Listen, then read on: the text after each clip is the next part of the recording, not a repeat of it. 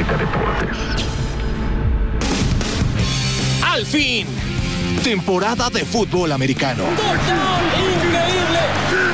Y en Azteca Deportes estamos recargados. Esto es el podcast del ritual.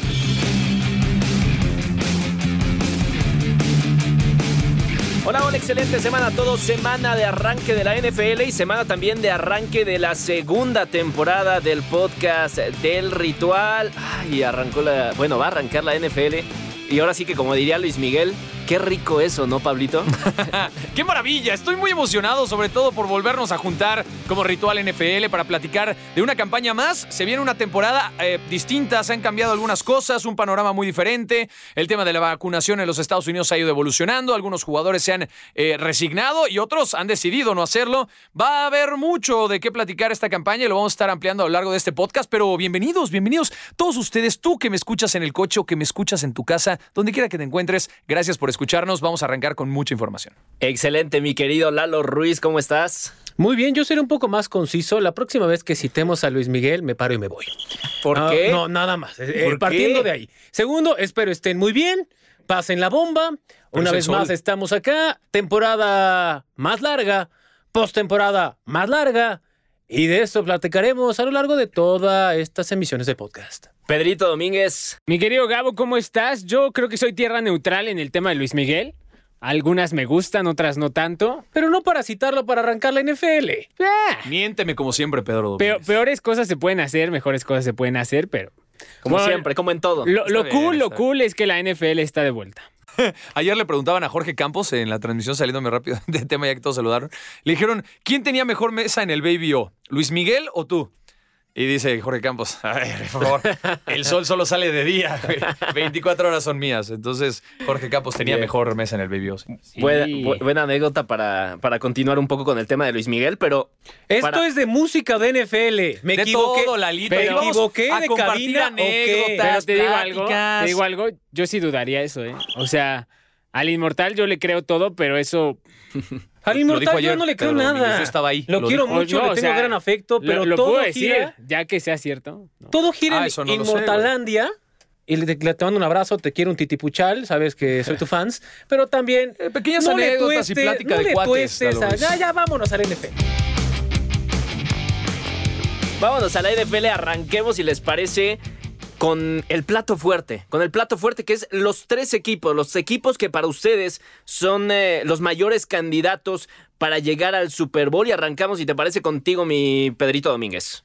A mi equipo predilecto para el Super Bowl es uno que se quedó a la orilla en la temporada pasada, final de la conferencia americana, los Bills de Buffalo. ¿Por qué los Bills de Buffalo?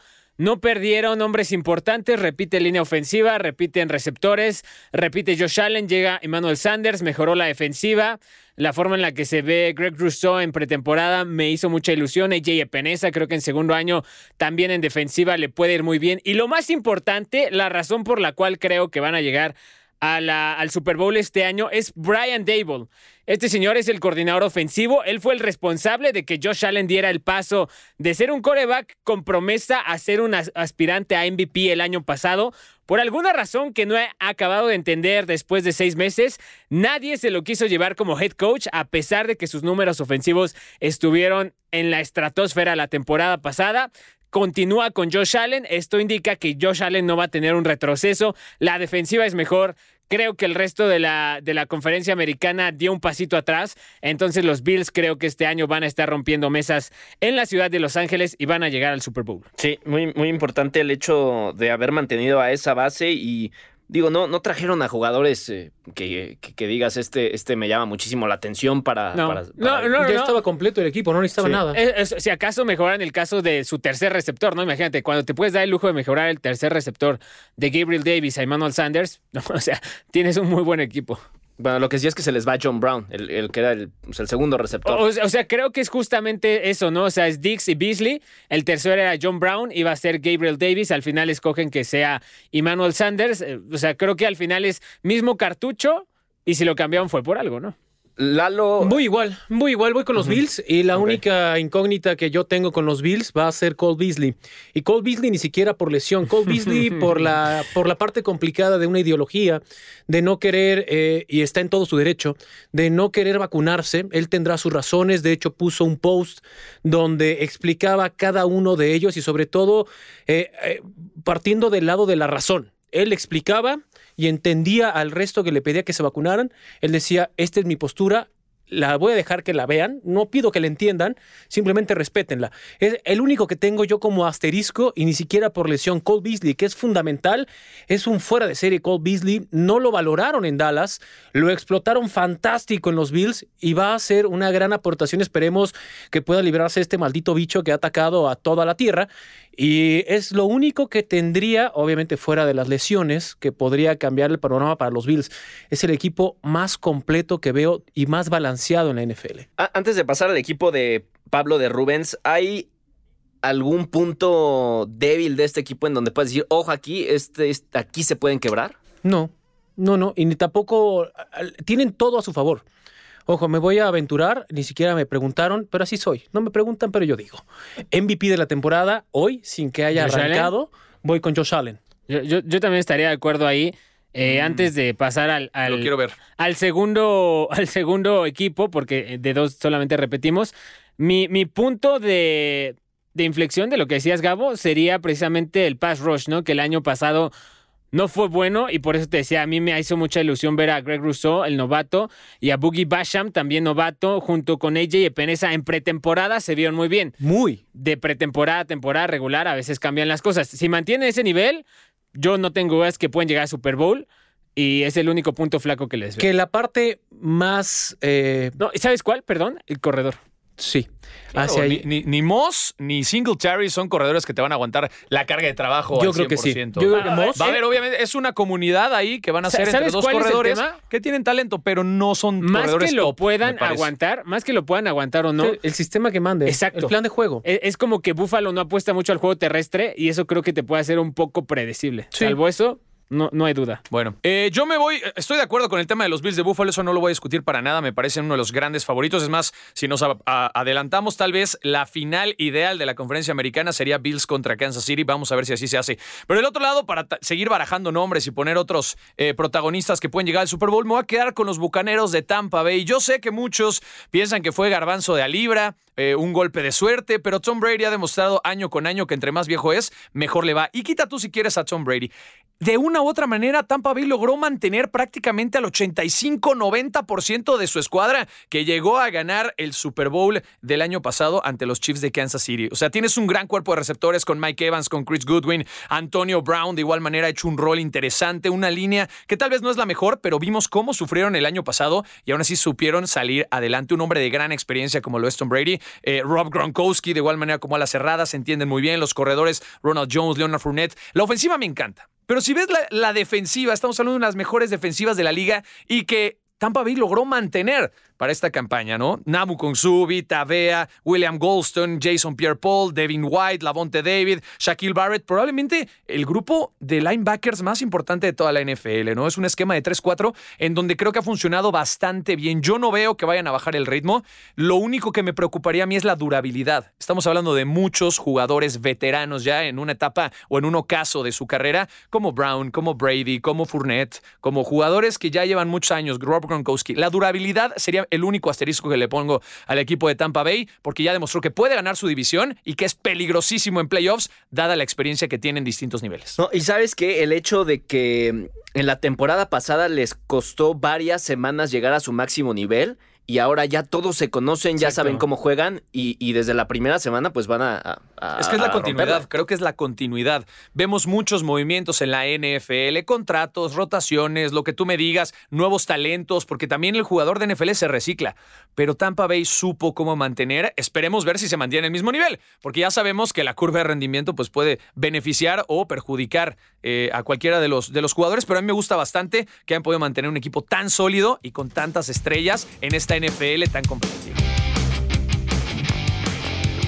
Bueno, vámonos con el equipo que puede llegar a dar la gran sorpresa de la temporada y Pedro Domínguez, pues, ¿por dónde empezar? ¿por dónde empezar con tu equipo que tiene digo, va- varios detalles muy interesantes de cara a esta temporada?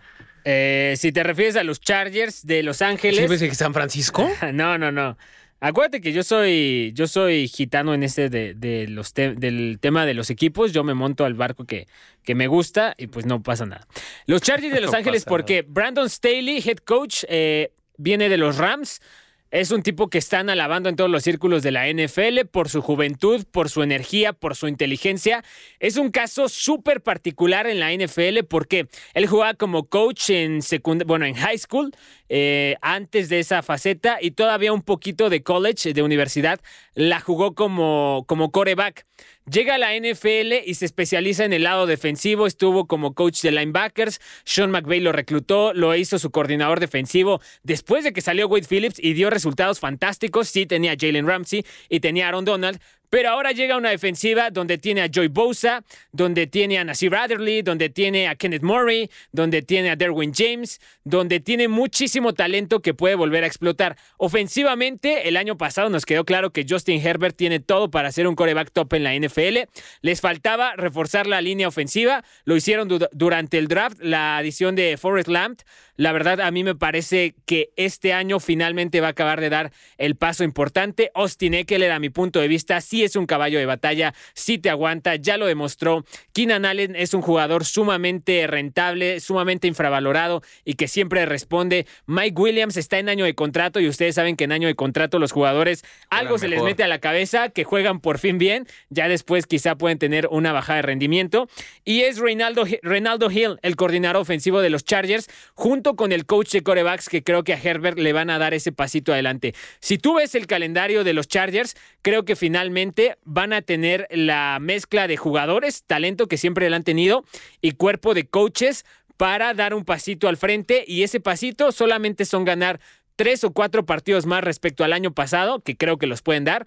Eso te coloca en territorio de 11 victorias, eso te coloca en territorio de playoffs. Y a mí, la verdad, Sí. me gusta hasta para caballo negro el Super Bowl Bien. si se meten embalados. Imagina todos los fans de los Chargers que te están escuchando, Piti, que se ilusionan con esta temporada. ¿Conoces A mí muchos? también me encantan. Me ¿Conoces encantan los? Chargers Yo, la este neta, año. conozco como Conoceré dos o con- tres. pues los contaré con la mano No, no, derecha pero tal vez. seguramente irán saliendo. Pero de me los encanta, Bucks o sea, salieron Con nuevo a estadio, con nuevo coreback. Y aparte, el van- Super van a- Bowl es van a ahí. surgir El Super. Bowl ¿Sabes es en qué? Los Ángeles. Sí cambió el rostro de estos Chargers. O sea, son unos Chargers muy distintos con este cambio generacional. Y creo que siempre hemos tenido como afinidad en cuanto a gustos de equipos. Me encantan también los Chargers. Sí, eh, eh, es un equipo divertido que llegó un coach con una juventud y frescura que los van a hacer, creo yo, desenvolverse. Vamos a ver a los Chargers desencadenados. Mira, lo que vamos a ver esta temporada van a ser a los Chargers peleando y a los Chargers perdiendo. ¿Otra vez? Otra venga, vez. ¿Otra temporada? Otra vez. Venga, Así pues. está el ADN de los Chargers y no me van a dejar mentir. Si es, es un equipo que durante tres cuartos y medio juega muy bien y el último cuarto o la mitad del cuarto van para abajo. ¿Sabes a qué lo atribuyo? Anthony Lynn. No hubo un coach en las últimas dos temporadas que perdiera más partidos literalmente En esa franja que dices. sí, sí. Ahora llega un Brandon Staley que por lo que brilla y lo que lo alaban en los círculos NFL es por su inteligencia. Eh, Ah, pero- creo que eso va a cambiar. No hay que dar por sentado tampoco que Justin Herbert se va a mantener el- en el máximo nivel, sobre todo que va, Va a estar en mejor unas- que el año pasado. Acuérdate de mí. Vamos a, vamos a ver, porque Ojo, ya el año los pasado- equipos tienen Las una película sí. completa de él de toda una temporada y el ya año lo pasado, un poco el más. año pasado sin tener todas las herramientas disponibles, todas, tuvo una temporada excepcional. Y tuvo que entrar medio Excepcional. trompicado también. hasta Entró porque era, era el que estaba. Sí. No hay que mentir. Era Sí, el que estaba, eh. voltearon y dijeron, eh, ponte el casco, vas para adentro. Sí. Así fue la historia. Tienes, tienes razón y pueden ser las dos cosas. Hemos visto casos de corebacks novatos De que les va segundo bien año, sobre y el todo. segundo año Sí. sufren. Pero hemos visto más reciente corebacks que les va bien en el primer año y en el segundo son MVPs. mucho mejor, sí. Como Patrick Mahomes, como Lamar Jackson y como Kyler Murray. Correcto. Entonces, creo que cualquiera de las dos es viable. En este caso, yo le apostaría a que van pa- pa- para arriba. adelante. Ojalá. Lalo, tu gran sorpresa de la temporada. Los Jets de Nueva York ¡Oh, y no... esa sí es sorpresa! Ojo. ojo. ¡Wow! Primero tenemos al primer Zach head coach Wilson. de una... ah, ¿Cómo decirlo?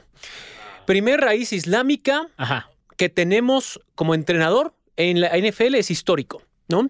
Era el coordinador defensivo de San Francisco, una figura que llamaba mucho la atención porque se veía esa compenetración con la defensiva, Su se energía. veía su energía, se veía que disfrutaba. Apuestan en, en los Jets después de ser una basura durante los últimos siete años, una basura. Apuestan a algo distinto. y es eso. Y habrá aficionados de los Jets que puedan ilusionarse cada draft. Por cierto, mi primo es uno de ellos. Y me dice, ¿qué opinas? Un Y saludo. yo, sí, un saludo, Corsario. ¿Qué opinas? Les a ir del riel. Eso opino. Les a ir del riel porque no han cambiado nada y piensan que por tener dos, tres cosas ya se va a cambiar. Cuando te va tan mal, como en los últimos 15 años, tienes que hacer algo totalmente distinto. Y eso es lo que están apostando los Jets. No estoy diciendo que van a tener una temporada ganadora. Y ahí es donde voy a poner ese gran asterisco. Pero van a ser la revelación. ¿Por qué? Vamos a ver un equipo con un ADN ya mucho más específico. Vamos a ver la primera oportunidad de un head coach.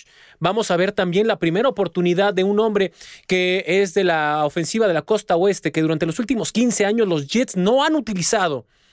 Y vamos a ver a un coordinador defensivo que tiene una base 4-3 que tampoco normalmente usan los Jets. Es decir, llegó Sala y le dijo a sus dos entrenadores, a ver, ¿qué vamos a hacer? Tenemos a Robert Sala y tenemos a Mike LeFleur y tenemos a Jeff Ulbrich. Entonces, uno era el coordinador ofensivo, el otro el defensivo. Dijeron, a ver, esto es una basura. ¿Qué hacemos con lo que tenemos? Ok, empecemos a implementarlo. Y lo empezaron a hacer en una pretemporada mucho más corta. Por eso digo que van a ser la sorpresa en una división que, pues, nadie ha puesto un centavo por ellos pues históricamente les ha ido muy mal. Por eso para mí ellos van a ser la sorpresa. Van a terminar con un, un récord de ocho ganados, nueve quizás. Sí. Ok, Cuando o sea, mucho. me gusta tu, tu- Eso sería tu bastante. sí, para positivismo. sería- la verdad es que ojalá le- le demasiado. haya esperanza Ojo, son para los los aficionados de los Jets. Sí, no, para ellos Pero sería sí estamos hablando de una división muy competitiva. ¿Y a qué voy con eso? Me parece que es una división que ha crecido de manera monumental de los últimos tres años para acá o cuatro años. O sea, los Patriotas bajaron de nivel. Esto abrió el camino para que Miami, los Bills, los Jets trataban de salir adelante. Ya está la apuesta de Miami, está empezando a tomar forma. Ya está la apuesta de los Bills que va más adelantado todavía en la generación de Josh Allen. Los Patriotas buscaron un nuevo coreback y siempre van a ser un rival incómodo. No te digo que son el favorito de la división porque este año no lo pero los Jets sí tienen mucho que demostrar y si lo logran, creo que va a ser todavía mayor el reconocimiento porque sí está en una división bastante competitiva con un cambio generacional, hablando de alto nivel en cuanto a jugadores. Miami, no- no- Miami no- Tua va a ser una decepción. Nadie me preguntó, pero va a ser una decepción. Yo, yo no creo, yo justo Yo creo que les va a ir. Y, y hablando de los Jets, las expectativas son gigantes con Tua. mira, te voy a decir algo. El año pasado, ¿cuántos juegos ganaron? No me Diez. acuerdo, creo que sí. ¿Ganaron 10? Cuando estabas hablando de que era el peor equipo de la NFL, No, y- probablemente. Y, deja eso. Estaban con coordinador Chan Gailey, que era el mejor amigo de Ryan Fitzpatrick y que le hizo el plan ofensivo a Ryan Fitzpatrick. Con un Tua que venía de una lesión de cadera, una fractura de cadera, Que casi lo retira, no le que, da que el paso, casi lo retira y tuvo que volver a tomar ritmo. Con unos receptores que, salvo Devante Parker, no figuraban. Este año llegaron De Will Fuller. Jalen Waddle. La línea ofensiva totalmente sin, sin figuras. Pero para no salirnos del tema, voy a poner un caso a favor de los Jets, uno en contra. El caso en contra, ahorita sin googlear, alguien dígame los corners de los Jets. Yo la neta no. No, no, hay- hay- O la sea, secundaria me parece que no es los el corners de los equipo. Jets van a Sí, no. ser gente firmada en la calle. Punto a favor. Hay un hombre al que yo le tomo su palabra por ley en la NFL, que es Tony Romo. Yo a Zach Wilson personalmente en el draft no lo consideraba ni siquiera de los tres Top. mejores corebacks. Zach Wilson es el Pero ¿qué tal la pretemporada? Sí, y Tony Romo Justo. en la pretemporada Sí. dijo, yo suelo tener eh, expectativas muy mesuradas con los novatos.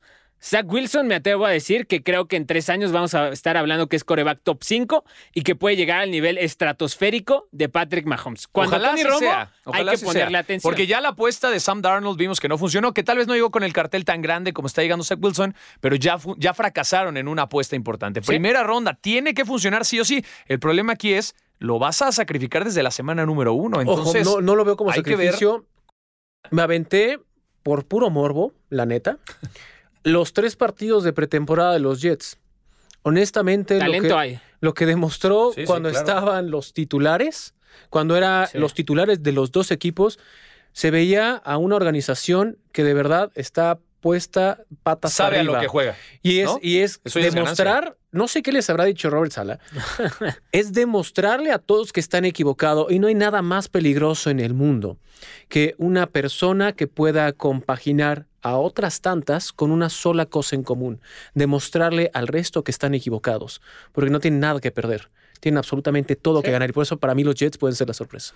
Pablo, Muy bien, muchachos. Yo me voy a ir por los Cardinals de Arizona. Me encanta este equipo. Es otro de estos que emociona ver, divierte ver jugar, muy similar a lo que ocurre con los Chargers, con un head coach joven, con una estrategia interesante, con una mentalidad ofensiva. Cliff eh, Kingsbury ha hecho una labor eh, titánica, importante para hacer un cambio generacional, tratar de, de negar o de matar esta mala racha que han tenido desde hace algunos años. Y me parece que van por gran camino. Este, este equipo de Arizona tiene con qué construir, trajeron refuerzos importantes. No pienso que AJ Green vaya a ser la gran estrella de Cincinnati, pero ahora en, los Cardinals puede ser un elemento importante, aporta eh, credibilidad, aporta liderazgo, experiencia, creo que va a mejorar mucho más acompañado de DeAndre Hopkins. Por ahí Andy Isabela me gusta mucho, tercer año está empezando a evolucionar. Christian Kirk ha demostrado que sabe también guardar el eh, peso y sabe cómo eh, eh, pues llevarlo hasta un destino positivo.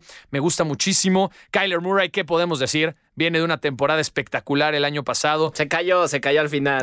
al final, sí, pero estoy hubo una lesión, es un tema, una lesión. Hubo una lesión y es un tema también de experiencia, de empezar a cuajar, de cobijar a tu coreback con mucho talento. Y es un proceso. Los Cardinals hace tres años estaban en reestructura.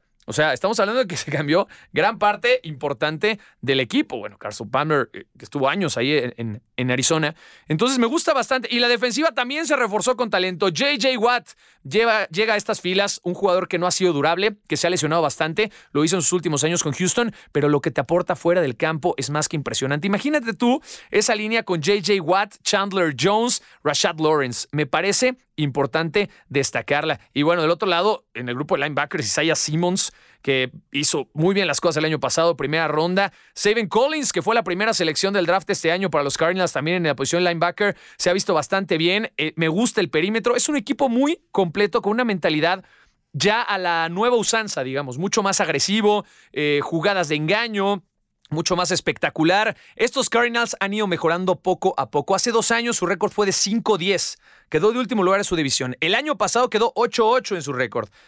Tercer lugar de la división. Van avanzando poco a poco. No es una división sencilla, pero me parece que los Cardinals este año tienen con qué pelear y tratar de llegar a la final de la conferencia. Sí, sobre todo lo de JJ Watt y lo de AJ Green, más como elementos para inyectarle lo que en, varias partes de la temporada le faltó al equipo, que es ese... Eh, pues, amor propio, ese, esa, esa, actitud. Es que sí es un equipo de temporada regular. Me parece que le pelea al tú por tú a la mayoría de las escuadras. ¿Cuál es el gran problema? Playoffs ya es un mundo distinto, donde sí necesitas estos hombres que tomen decisiones, que den el rostro por el equipo, que, que levanten el ánimo también en algunos momentos. Con tanta juventud es difícil encontrarlo. Entonces me parece que refuerzan en posiciones estratégicas importantes para pensar que se puede venir una muy buena temporada. Yo, yo a los Cardinals, eh, el equipo me encanta. Me pasa lo mismo que los Chargers el año pasado. Talento hay, me fascina. El head coach es el que ya no me genera dudas, sino ya me genera una un verdadero rechazo. Yo con Cliff Kingsbury ya, ya, perdí todo el optimismo. ¿Ya, renunciaste? Dos, dos, estadísticas. Él tuvo a Patrick Mahomes en Texas Tech. Patrick Mahomes desde Texas Tech era un fenómeno. Fenómeno. Y tenía una división sumamente asequible. Se fue su récord como head coach con él.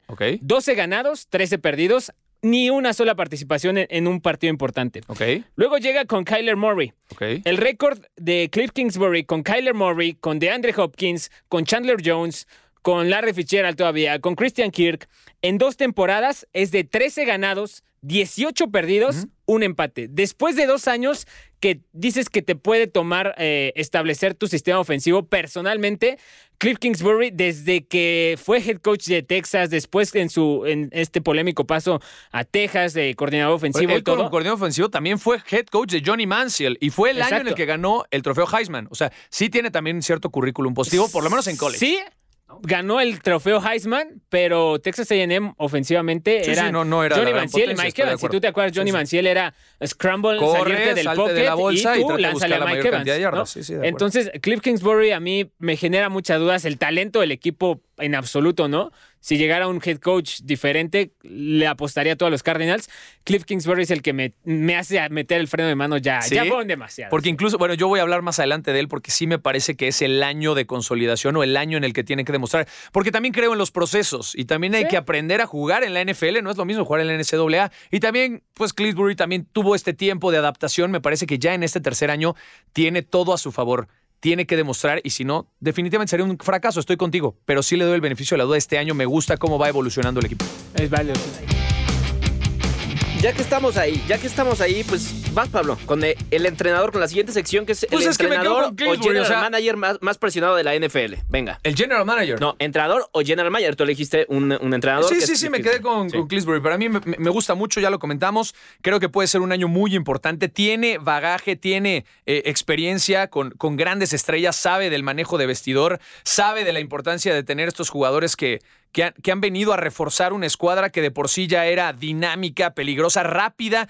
eh, verticalidad creo que es la palabra para definir la ofensiva del equipo de los Cardinals y Cleesbury ha sido parte importantísima, mentalidad completamente ofensiva. Y del otro lado tienes a Vance Joseph, creo que es una combinación interesante. Si Vance Joseph no funcionó como head coach de los Broncos de Denver es punto y aparte. Como coordinador defensivo es una historia muy distinta, es una mente muy brillante, sabe cómo y seguramente va a explotar a sus jugadores. Entonces creo que este, esta comunión puede venirle muy bien a los Cardinals. A mí me gustan como el caballo negro incluso por el head coach. Yo, yo me quedo con esa sorpresa para la temporada. Eh, un equipo que tiene mucha presión justo porque es un proyecto que ya se tiene que consolidar en este tercer año de, de estrategia, digamos. Venga, eh, Lalo, tu gerente general o entrenador más presionado para esta temporada. Híjole, presión en la NFL existe todos los días. Hay que partir Ah, en la de ahí. cuerdita floja, en la cuerdita sí. floja. Eh, ahora, niveles, ¿quién, tiene, ¿quién tiene que demostrar? Híjole, el de Arizona, para mí yo lo hubiera echado. Yo lo hubiera echado porque Dos lo más. años. Yo lo hubiera echado. ¿Por qué? Lo más llamativo que ha hecho fue ese robo de, de Andre Hopkins. ha sido lo más relevante y ni siquiera fue él. Fue Steve Kimes, sí. Exactamente. Entonces, cuando tienes esa calidad, cuando tienes esa unidad de talento, ese capital humano que es complicadísimo tenerlo, vas a darle chance a que pasen y pasen y pasen Pero las tú sabes temporadas lo y no difícil ocurra que es nada. armar un equipo, Lalo. No es tan sencillo. No. no, no te estoy diciendo que él lo haya armado. Pero- estoy diciendo que tienes que compenetrar un equipo, una escuadra que piense igual, que esté en el mismo canal, que trabaje en conjunto. Eso es un proceso. No, Pero te digo yo algo, soy creyente de los sea, procesos. sí, sí, también, pero Cliff Kingsbury, por ejemplo, más allá de eso, yo le he visto una obsesión, pero terca, literalmente abrumadora, Sí, de querer implementar el sistema de cinco receptores en la NFL. Me No, recuerda no Chip sé de dónde lo sacó, no sé por qué se le metió, no sé si Chip Kelly se reencarnó y se hizo aéreo. Cliff Kingsbury. Sí. No le ha funcionado, no ha podido. O sea, realmente es una terquedad absoluta. Cuando tienes un coreback tan bueno que te puede servir en el juego terrestre, Sí. cuando tienes una ofensiva, una división que la mayoría apuestan mucho por el juego terrestre, que sigas con la necedad de no querer usar un corredor. Este año llega con Chase Edmonds y James Conner como Conner. sus corredores titulares. Dios bendito cuando uno de los dos se les quiebre y se le van a quebrar porque Y no es durable James han Conner. Creo que es Conner el que, el que estaría ahí en el, en el tintero porque ha demostrado que no es durable en cuanto a el, ¿no? el- titular ya lo dijo, va a ser. Chase Edmonds, Sí, ¿no? El tema es cómo con un corredor tan frágil te apuestas cuando tienes un talento tan grande. Porque, o sea, yo le veo una necedad de sistema sobre talento. Sí, sí, ¿no? Y yo entiendo que los coaches inteligentes adaptan a maximizar el talento que tienen. Ellos se tienen que adaptar. O sea, tiene que haber una lo que decías, una compenetración, una mezcla de ambas. Y a Kingsbury yo lo veo terco. Es mi sistema y es mi sistema y me parece igualito el camino que está Bueno. recorriendo con Chip Kelly. Lo voy a volver a Liga MX. veremos qué pasa. sí, Si a mitad de temporada no ha ganado lo que debería o está pronosticado, porque su calendario es bastante, Además, bastante asequible, está- bastante ganado. no, es de los sencillitos. Eh, Es de los de Kingsbury. Dice Lalo Ruiz. pero, pero enfrentas dos veces a los Rams, dos veces a los Seahawks. Sí, dos es por la división. Por la 49ers. división, Por la ya estás- división, ya ahí sí. ya, perder. ahí ya tienes Pero dos, ves el, el calendario nada y dices, más. "Eh, se puede. No te estoy diciendo que tengas récord invicto, te estoy Sí, diciendo no. que tengas récord positivo. Pero pon tú que Si ganas no, los lo de casa. Tres, ¿no? posibilidades, ¿no? Sí, sí, sí. Para, mí lo tengo que haber echado. Pero bueno, vámonos con el que tiene presión para El mí, tuyo, que era Sí, sí, que regresamos Por cierto. a Cliff Kingsbury. Ok, eh, voy con LeFleur, pero este con uno que Ah, demostró ¿Matt que tiene, sí, sí, que tiene más frío que en el Polo Norte que se está Sí. derritiendo. Tienes a un tipo que terminó siendo el MVP y decides tirar un gol de campo. Entonces, después de toda la novela que se vio con Aaron Rodgers, está, no está, después de ese, ese cisma, porque es, eso es un hecho, se fracturó la relación entre ellos dos. Si él echó a McCarthy, hablo de Rodgers, él puede echarle a LeFleur en, en dos patadas. Pero Entonces, le cae bien. le cae, o sea, son, son compas. Por esa razón fue como el, bueno, voy a regresar, pero no me importa a mí la lana. Le ofrecieron el contrato más grande en la historia para Rogers. Dijeron, no, a ver, la lana no es. Quiero que cuando estemos en situaciones donde se tenga que jugar la vida, me dejen jugarme la vida. Quiero tener a compañeros que tengan talento y no que sea el que llegue porque pues, es el que estaba disponible. Entonces, viendo todo eso, viendo el panorama y después lo que hicieron la temporada anterior, que están obligados mínimo a emularlo, eso se complica demasiado para el señor LeFleur.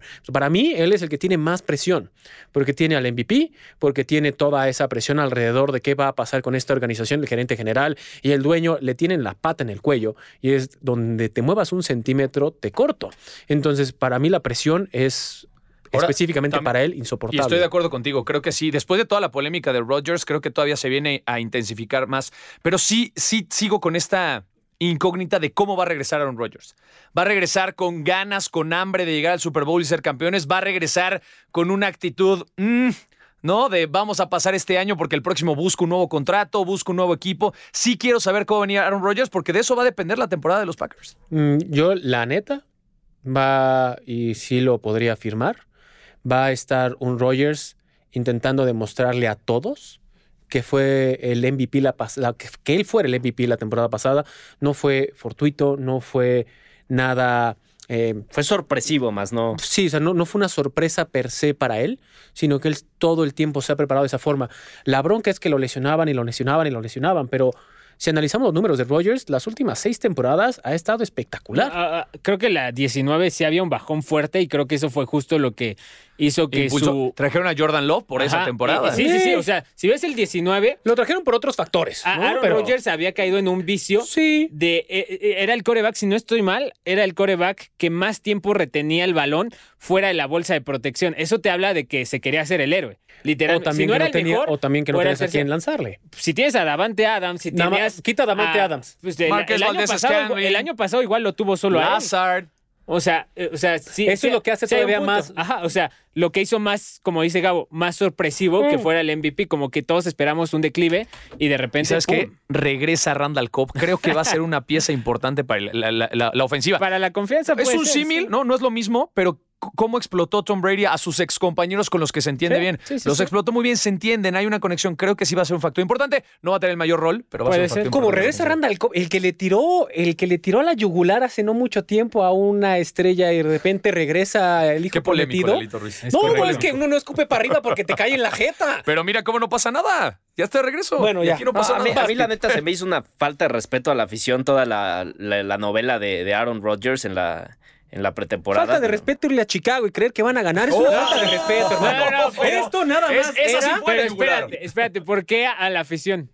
Pues porque está, o sea, de es- Aaron Rodgers. Sí, sí, por parte Pero- de Aaron, de pero Aaron Rodgers. a la Rodgers no estás, jugando, estás jugando con que sí voy, con que no voy, con Pero que no ya está jugando con la afición. Él Pero con estaba que ya no me jugando- importa el equipo. con Él estaba jugando con, con su carrera. No, Pero- no, no, no, no, quítense todas esas locuras. Yo- él estaba jugando con su futuro y con su algo, presente, nada más. Algo que él cuando habló por primera vez tuvo la, la boca atascada de razón. Dijo, yo, desde que acabó el partido de la conferencia, de la final de conferencia, no dije un pelo.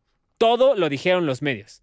Y eso fue cierto. Y eso es cierto. O sea, todo fue eh, periodista tal filtra, periodista tal dice que no, periodista tal. Aaron Rodgers literalmente... Hasta el payaso de Tom Brady preguntándole subió- en lo de golf. Lo único que "Oye, ¿te subió Aaron retirar?" Rodgers en pretemporada fue su, sus fotos en Hawái y ya. O sea, él, él no dijo nada. Sí, realmente. yo creo que no fue Rodgers, entonces no podríamos adjudicarle. Y si, y si algo que algo respeta a Rodgers, me parece que es a la afición y más a la de los Packers que se han entregado a él a lo largo de toda su carrera y conocemos de la importancia de la afición de, de Green Bay. Entonces, Lo único que, que él se le puede criticar es que fue hermético. Es lo único. Él lo dijo, un pepino. Fue hermético. Sí, no, y hay muchos temas también por detrás que no se dan a conocer en los medios de comunicación y que tampoco Lo son públicos. que, lo entonces único tenemos que que, él dar sí también dijo el beneficio de la duda. fue confirmar la cifra que le habían ofrecido del nuevo contrato. Él fue lo único que salió a decir, si es cierto, me ofrecieron esta cantidad y dije que no. Y se acabó su comunicado, ¿eh? Se acabó. Y, y ahí fue, porque literal estaba en su casa con una sudadera en este programa matutino de la NFL. Que por cierto, ya, ya quitaron uno de los conductores que era eh, la esencia de ese programa. Sí, pero bueno, en fin, ese es otro tema, ese es pero, otro podcast. pero el tema es, sí, hay que ver cómo regresa eh, Rodgers. Lalo dice que va a venir con toda la actitud para demostrar y buscar el Super Bowl. Espero aquí- que así sea, pero existe la otra versión también y, y- y veremos. yo ¿no? dije Super Bowl, yo nada más dije, va a llegar. Ah, a ver, cualquier Ah. cosa que no sea Super Bowl para Rodgers, me parece que se queda corto. ¿Estás de acuerdo? no. Por la impotencia, por el bagaje, por el nivel.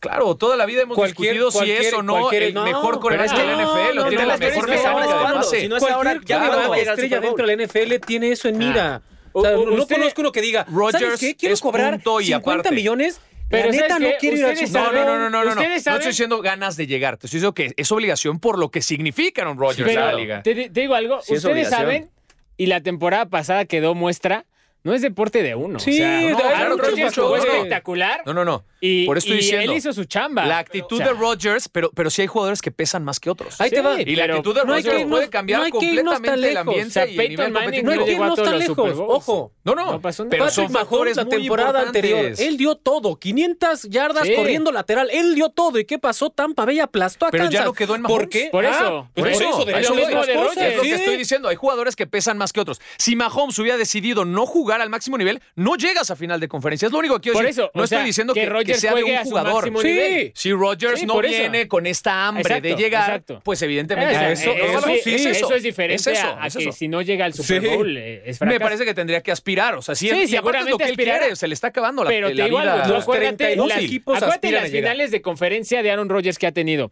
Contra el de Atlanta, Dallas fue terrible. contra Atlanta le, le pasaron por encima. 40 puntos le metió los Falcons de Kyle Shanahan. Luego con los Seahawks, que iban ganando a 9 minutos del final. Una jugada ahí de equipos especiales, la estupidez de Richard Rodgers que no se queda con la patada corta y pierde el partido. Sí. Y luego la pasada, Aaron Rodgers hizo su chamba y no le dieron chance de jugarse la que decía Lalo. claro, o claro. sea, Aaron Rodgers ha puesto ahí a los Packers, Aaron Rodgers ha cumplido su chamba Claro. y Mike McCarthy y luego La Flor no lo han respaldado. Entonces, a mí, Aaron Rodgers no me acaba de ver un ápice. Digo rápido. Imagínate tú un panorama en el que llegas a un equipo con hambre de ganar, pero no tienes las circunstancias a tu alrededor. Pues al final del día, tu hambre no va a ser la misma porque no ves posibilidades de poder llegar. Entonces Sí. va a ser una buena temporada, pero olvídate del Super Bowl y entonces espérate al próximo año a ver si caes en un equipo que sí tenga posibilidades. Eso ¿no? puede Es una ser, opción. sí. Bueno, Pedro, tu entrenador más presionado para esta temporada. Está bien fácil. La verdad, es el Bien equipo fácil, con sí. más ojos en la NFL, con más ojos encima, eh, que siempre está presionado. Le- les encanta a ellos estar en el reflector. Aman y mueren por esto, por estar en el centro de los periódicos, de los trending topics, de estar en los shows de tele, de estar, de que se hable de ellos en absolutamente todos lados. Y sí, Lastimosamente para los coaches, ellos tienen que absorber la presión y es Mike McCarthy. En Dallas todo es grande, en Texas todo es grande y en los Cowboys, la verdad, eh, enfrenta mucha presión por varias circunstancias. Una, no encuentro una terna de receptores más talentosa en la NFL que la de los Cowboys. La línea ofensiva, si bien ya no es top 5, a mi gusto sigue siendo muy buena. El coreback a unos no les convence. Yo les garantizo que no encuentran 10 corebacks mejores en la NFL actual. Sí que Elliott podrá hacer lo que quieran. Es un corredor que ha ganado el título de más yardas terrestres en la liga dos años. Defensivamente, ya quemó su carta de que eh, la culpa fue la defensa. Eso ya lo quemó el año pasado con Mike Nolan. Ahora él trajo específicamente a Dan Quinn, escogió a su primera selección a Micah Parsons, un linebacker, para darle refresco a dos linebackers que ya había escogido como primeras selecciones. Ha mejorado, eh, eh, hicieron contrataciones no muy rutilantes, pero hicieron las que él consideraba. Tiene absolutamente todo Mike McCarthy para demostrar que lo que vendió para llegar a Dallas no eran espejismos, porque si ustedes se acuerdan, las últimas dos temporadas con los Sí, Packers claro. se hablaba de que él ya era, estaba en franco proceso de retroceso en cuanto a actualización ofensiva de la NFL. El año pasado, la verdad a mí me dejó muchas dudas. Es, tuvo a su, de su beneficio la duda la lesión de Dak y el tema de la defensiva. Pero incluso antes de la lesión de Dak, el equipo era Dak y, y- para de contar. Exactamente, era Dak, saca todo sobre la hora, no, no había como un plan, era más improvisación de Dak que un plan de Mike McCarthy. Pa- lo que te decía desde el principio, hay muchos ojos puestos sobre Dallas. Los Jones están acostumbrados a tener un gran año, un mal año, un gran año, un mal año. Yo no recuerdo en el pasado reciente que hayan tenido dos años malos de forma consecutiva y si lo vuelven a tener, no creo que Mike McCarthy sea capaz de sustentar su, su puesto como head coach de los Cowboys. Yo sí recuerdo años consecutivos malos. Recientes. Dallas, recientes con Jason Garrett. Dos temporadas. Dos temporadas. ¿Cuáles? Pero, pero, ¿Cuáles? pero su malo ¿Cuáles? no fue temporada perdedora. En una fue eh, una división que la neta, el, Eh, eh, a eso la me nación- refiero. le Están acostumbrados a playoffs. Eh, Porque- es una de- división súper primeros floja. 10. Sí. O sea, están acostumbrados a eso, a Sí, ese sí. carrusel, año con año. Sí. no Pero- están acostumbrados a dos sin playoffs. Sí, no. Y los fans también ya están cansados, ¿no? Ya quieren. es. Más, de, más de 20 años sin título para Nah, uno de los equipos más grandes de la cansado no NFL. creo. Por ejemplo, cansados Maldito. Kansas City. Y este no será su año. Pues no, porque Kansas City acaba de ser campeón. Pero ¿cuánto tiempo pasó? Pues sí, pero ¿cuántos aficionados Eso de te- 21 22 años le van a Dallas y nunca lo han visto campeón? Y estás hablando del equipo que en algún momento fue el equipo de América. O sea, sí hay mayor Yo presión. me puedo dominar el mejor narrador del mundo. No, pero no, no Y lo denomina. no quiere decir que o yo sea, sea denomina también ni la opinión pública, de Lalito. Ruiz. No, hacer no, una no, encuesta no, si quieres allá afuera y preguntamos si lo eres. Yo, voy- o sea, yo, yo me voy a autonombrar el mejor narrador del No, mundo. no, la no próxima vez que se refieran a mí, cool. tienen que decirme el mejor Está narrador cool. del mundo. Ahora, el no tema sean paleros. Es Esto que viene en los después. shows de tele digan lo mismo. Exactamente. Entonces, Por- por eso- Dallas vive De Dallas los sí lo 90s, dicen. de los 90, vive de los 70s y de los 90s. Pero no solo son es la opinión Como el Cruz pública, los Azul medios de hasta este comunicación. Sí, entonces, o sea, o sea, honestamente, sí. O sea- es, es uno de los equipos con más afición, sí. No, y de las más pongo en importantes. duda. No sé si los más importantes, porque la importancia es subjetiva dependiendo del punto en el que se mire, Mm. pero, pero sí es de los que más jale tenga, ¿no? No, y, y- y Está la bien. neta yo no los veo, ¿eh? Como líderes de su división. No, yo veo a Washington. Híjole, yo, yo, yo estoy en esa disyuntiva entre Filadelfia, Washington, el nombre que le quieran poner cuando Filadelfia. designan. Filadelfia, te está ganando el corazón. no, espérate, espérate, no, no, escuchen, escuchen, escuchen. Y lo que le decía hace un segundo a Pedro, en esta división lo único seguro es que no hay nada seguro. Literal, y suena a, Sí, sí. pues, a ver qué sale entre estos duelos divisionales, porque pues, a ver cómo llega Filadelfia, pues, a ver cómo llega Dallas, a ver cómo llega el equipo sin nombre. ¿Cómo te llamas, equipo? Dime equipo de fútbol. Ah, pásate equipo de fútbol. Ponte un nombre, no seas canijo. Bueno, luego hablamos de eso. Y luego vas con los Giants. Entonces, en- pues, todos este, Mira, estamos al final- Giants va a mejorar, manquitos. Las va a divisiones, mejorar, las divisiones va a las suelen ganar el equipo que tiene la unidad de- eh, más dominante, defensiva u ofensiva. En este caso, creo que la yo nunca unidad dije defensiva. Estuviera bien, la unidad defensiva más dominante de esta división es Washington. Y la, la unidad ofensiva, ofensiva me parece que es. Dallas. Es Dallas, Sí, sin sí, duda. Entonces duda. yo creo que el tiro está ahí entre los dos. Eh, vamos ahora sí rápido con las últimas dos Uy, secciones. no, los no. jugadores que serán el regreso El del año. Pedro, empieza con tu regreso del año. Nadie se acuerda de él. Parece que su temporada de novato pasó ya y se lesionó y todos se olvidaron de él. Se les olvidó que su hermano mayor, por muy bueno que sea, no puso los números de novato que él puso. Estoy hablando de Nick Bosa, que es el ancla, fue el alma de la defensiva de los 49ers. Literalmente, 2019 lo toman en el segundo pick y puso a, los, a la defensiva de los 49ers en el Super Bowl. O sea, sí hubieron muchos más elementos, pero Bosa fue el catalizador de todo eso que pasó con los 49ers. Temporada pasada se lesiona Nick Bosa, hubieron otras lesiones, es cierto, pero la defensiva de los 49ers se me vino, se me vino para abajo. Nada más la defensiva. Pues ofensivamente también hubieron muchas lesiones. ¿Para qué te discute, no? Sí, o sea, o sea, Está bien, entonces el regreso del año. de lesiones. Yo Nick creo Bosa. que va a ser Nick Bosa. Me gustaban sus clits. Soy fan Lalo, tu regreso del año. Eh, Dak Prescott. Y soy Águila de Filadelfia, pero la verdad estoy casi seguro que Dak Prescott va a tener una temporada de ensueño. Va a salirle todo. Ojo, consideren que él lleva ocho meses de avanzada en una pretemporada, si lo quieren ver así, para recuperar absolutamente todo.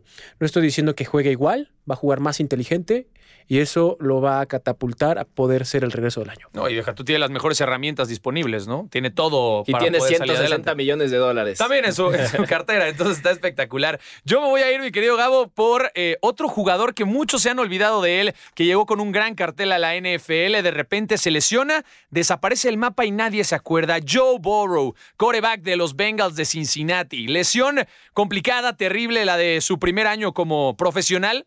Y a pesar de que Cincinnati consiguió un récord de dos ganados y siete perdidos, los números de Joe Burrow son importantes. Más de 2.600 yardas, 13 pases de touchdown, solo 5 intercepciones, con un eh, rating muy importante y, y una cantidad de pases, 400 pases mientras pudo mantenerse sano dentro de la NFL. Es un jugador con un potencial espectacular. El ex de LSU tiene en su segundo año la gran posibilidad de explotar al 100% su talento y de cubrir las expectativas con las cuales había llegado a la NFL. Creo que se le ha cobijado mucho mejor. Cincinnati va a salir adelante. Va a ser complicado que lleguen a playoffs porque tienes a los Ravens, a los Browns, tienes una división que ha crecido bastante y bueno, los Steelers ni se diga, pero va a mejorar muchísimo y en una de esas sí podría buscar esta constante que ha sido para algunos corebacks, primer año, gran temporada, segundo año, MVP. Puede haber una posibilidad. Lo hizo, lo hizo muy bien. Lo hizo Puede muy haber, bien. puede haber.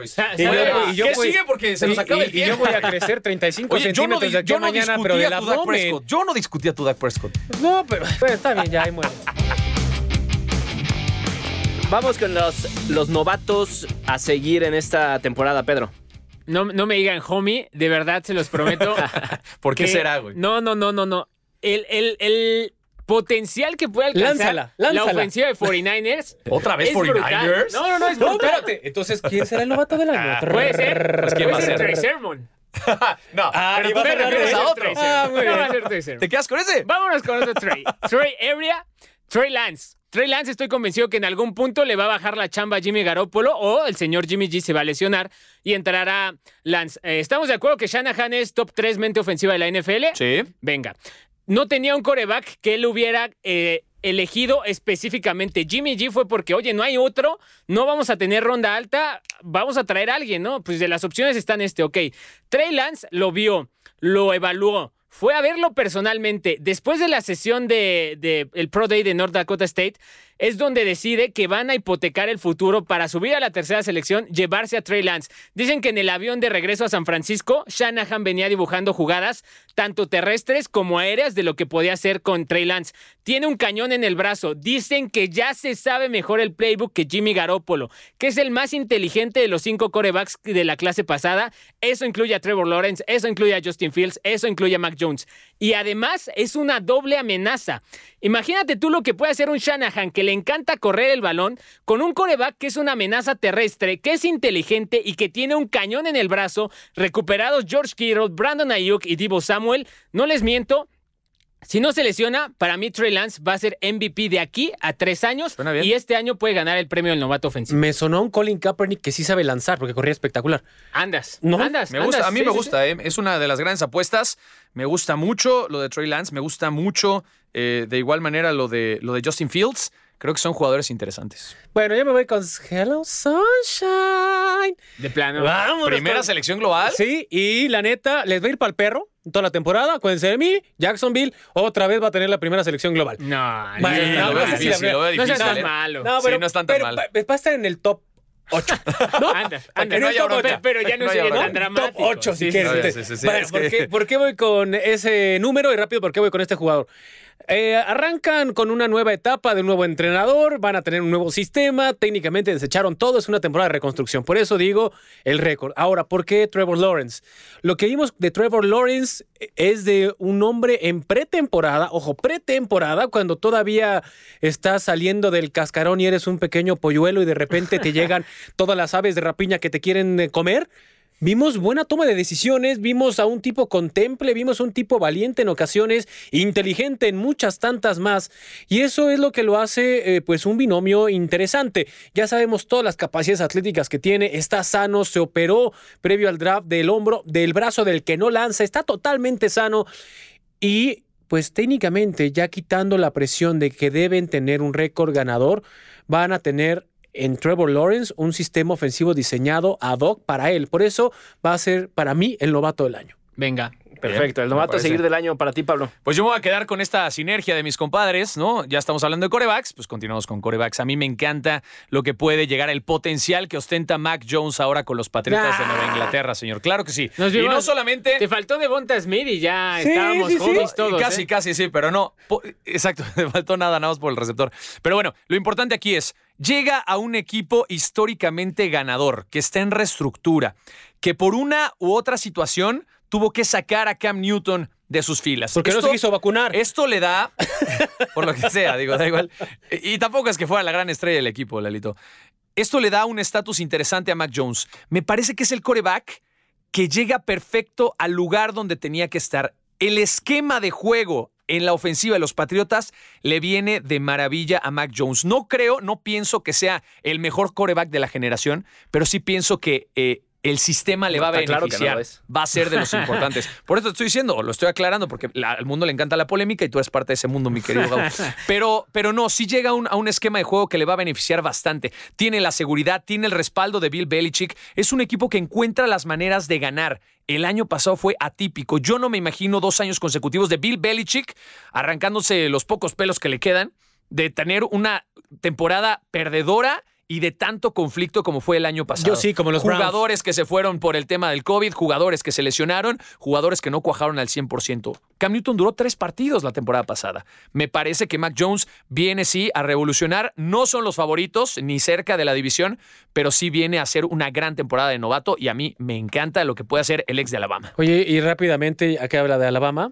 Increíble lo que tenía Alabama, ¿eh? Tenía a Tua, tenía a Jones Hurts y a y, Mac Jones. y tenía a el señor de Filadelfia, que no sé cómo le va a ir, pero bueno. Oye, pero deja eso. Bueno, nada más rápido. Es un Pierden a su coreback, a sus dos receptores, tres lineados ofensivos, corredor titular, y van y le pegan una zarandeada a la Universidad de Miami brutal. O sea, Alabama es una No fábrica es una locura, literal es una de fábrica de NFL. grandes jugadores y Una que puede- estupidez. podría competir en uno de NFL. NFL, es uno de. NFL en NCAA. bueno. O sea, nada más por la edad, pero sí, sí, sí. Talento ahí está. Ahí. Bueno, pues puros corebacks en los Sí, novatos señor. que más emoción les causa. Me- me- Va- vamos a echar nombres que no sean corebacks. Bueno, Kyle Pitts. Llama- Jamar empezando, Chase. Jamar Chase. Por ejemplo, que Con ha tenido una sí. pretemporada difícil, muchos drops, muchos balones sueltos, un tema casi hasta legal con su prometida. Pero Jamar Chase, eh, vuelves a juntar a los mejores amigos Joe Burrow y Jamar Chase, lo que hicieron en 2019 en LSU fue estúpidamente brutal, fue histórico, histórico el, el coreback con más touchdowns en, en universidad. Jamar Chase también rompió varios récords, entonces también Jamar Chase creo que vale la pena. Najee Harris. Najee Harris. ¿no? Najee Harris. Najee Harris, Devonta Smith, Smith. La decisión de dejar ir a James Conner. Así de, bueno, gracias, amigos. Gracias. Micah Parsons, que, que se vio muy bien en pretemporada. Muy. O sea, novatos hay, como siempre, de mucha calidad. Bien, vamos cerrando y vámonos con los partidos de la semana. Venga, Pete, tu partido de la semana. Eh, está fácil, es el que fue el que hacía alusión hace un rato en el juego divisional, playoffs de la conferencia americana, Browns contra Chiefs. Realmente creo que los Browns, eh, mucho, veo que mucha gente duda de ellos, que si fue un espejismo. A mí también me parece que es un equipazo, que Odell Beckham este año le va a ir mejor porque la ofensiva aérea no estuvo bien establecida hasta media temporada. Pensé cuando- que ibas a decir, es que ya no está lesionado. Además, Pues también, ¿no? Súmale una más. Además, además, es bueno que pueda jugar para que le vaya bien. Y los Chiefs de Kansas City ofensivamente van a ser un circo, entonces creo que nos espera un gran partido ese domingo. Perfecto. Lalo, tu partido. Bills contra los Steelers. Eh, los Bills porque para mí son los favoritos a llegar a Super Bowl, inclusive ganándolo. Y los Steelers porque lo que tiene la defensa de Steelers me llama demasiado la atención. Quiero ver cómo va a tener en esta temporada, eh, quizás la última de Big Ben, cómo va a repartir el queso en esta ocasión. eh, y va a ser interesante porque tienen a Harris atrás. Entonces es el cambio generacional en la posición de corredor. Tenemos a un tipo con toda la experiencia del mundo y con Super Bowls en- a la espalda con Big Ben. Y tenemos del otro lado a esa aplanadora, esa bola de nieve que se va a llevar a todos quien se le pare enfrente. Será un buen termómetro para los Bills enfrentar a esta gran defensiva de los Steelers. Perfecto. Pablo, tu partido de la semana. Yo me voy por partido de domingo a las 12 del día, a mediodía hay Arizona visitando a Tennessee. Me encanta este encuentro, dos equipos muy ofensivos con grandes estrellas, el debut de Julio Jones, el debut de AJ Green, el debut de JJ Watt, son equipos competitivos y me parece que tarde o temprano vamos a empezar a ver cuáles son los que salen adelante o los que tienen mayor ventaja, ¿no? Cardinals, eh, ya lo hemos platicado muchísimo a lo largo del, del programa, pero los Titans, quienes también son este equipo que se ha quedado, otro de los que se ha quedado a centímetros nada más de llegar a la final de la conferencia, de poder llegar a un Super Bowl, tiene el talento, tiene el head coach, tiene las ganas. Hubieron algunos movimientos que me parece que ya eran más que sanos para refrescar un poco el ambiente y, y la forma de juego de los Titans, pero creo que puede ser un partido de pocos puntos, pero de, de demasiada estrategia. Perfecto. Nadie eligió el partido del morbo, el del kickoff de No somos Cowboys morbosos. en contra de Tampa Bay. No somos morbosos, Ese no. partido va a estar bueno. No, es, que, es que igual el podcast, sí. este. No sabemos cuándo va a salir. Sí, no. no, no, no, va, va a salir, va a salir temprano, pero pues ay, Y ¿no? si mira, lo escuchan el viernes. pues Y hubiera sido muy fácil, muy fácil decir Dallas. Pero la cosa Pues da- es que con la, órale. es con la lesión, no, espérate, con la lesión de Zach en, en- en la línea, el guardia, Sí. Zach Martin, ahí ya se abre mucho más ese partido en favor de Tampa Bay. Sí, yo Tampa Bay no tenía muchas opciones reales hasta que confirmó McCarthy que no iba a estar, ojo, no está lesionado, le dio COVID. Y por eso es está en la lista de sensible, es una reservas. sensible. Es el guardia, es una estrella dentro de la liga. Deja tú de los Cowboys. Es una estrella dentro de la liga y que no esté un hombre de ese peso. Que lo, lo supieron el año pasado porque también se lesionó. Pero eso abre la puerta. Va a ser interesante, pero es en el Raymond James Stadium. Va a estar ahora la balanza un poco más en Sí, favor yo de también Tampa. considero que va a ser muy complicado para Dallas. Muy, de acuerdo. Sí, de acuerdo. Bueno, pues hasta aquí el ¿Se podcast. acabó? Se ¿Ya acabó acabó el podcast? Se acabó Casi el una hora, primer ¿eh? Duramos podcast, 30 primer minutos, los 30 minutos proyectados, ¿no? ¿Cómo no? Estamos de retache, mi querido Gabo. Estamos Oye, de yo cobro retache, por hora, nos faltan siete minutos. Cuénteme cómo les fue la pretemporada. ¿Sí? No, no es cierto, ya vamos. ¿Seguro? No, ya. Vámonos, Bueno, muchas gracias. sí, buenas noches, Pedro días, tardes, Domínguez, lo que sea. Lalo Ruiz, Pablo de Rubens. Yo soy Gabo Martínez y los esperamos aquí la siguiente semana, cada semana con un nuevo podcast de Ritual. Adiós. No te pierdas el próximo episodio del podcast del ritual. Azteca Deportes.